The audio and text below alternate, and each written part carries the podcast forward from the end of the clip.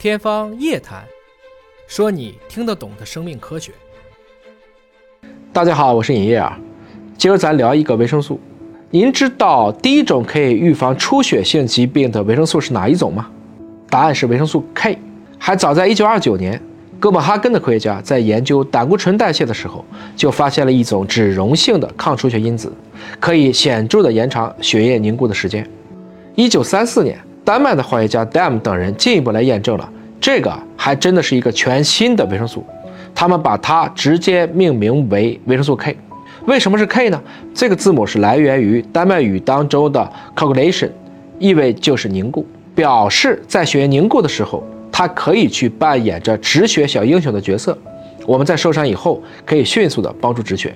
后来的研究就多起来了，发现维生素 K 还可以促进骨的生成。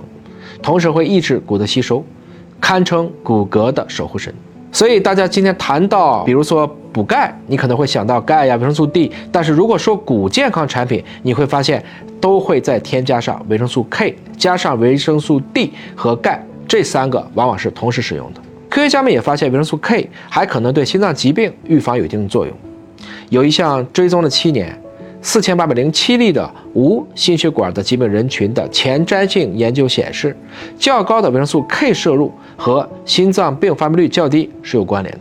好了，我们该如何保证维生素 K 的水平呢？维生素 K，它作为一种分子，也有三种形式：K 一、K 二和 K 三。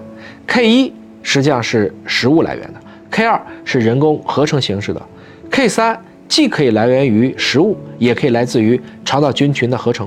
一部分研究发现呢，如果有慢性肠炎，包括使用抗生素，这样的肠道菌群就会失调，就会影响你的肠道菌群合成维生素 K 的能力，从而导致维生素 K 的缺乏。在肠道微生物的一项研究当中发现了，缺乏这个维生素 K 的摄入，实际上就可以显著的改变，尤其是雌鼠的这个肠道菌群的组成。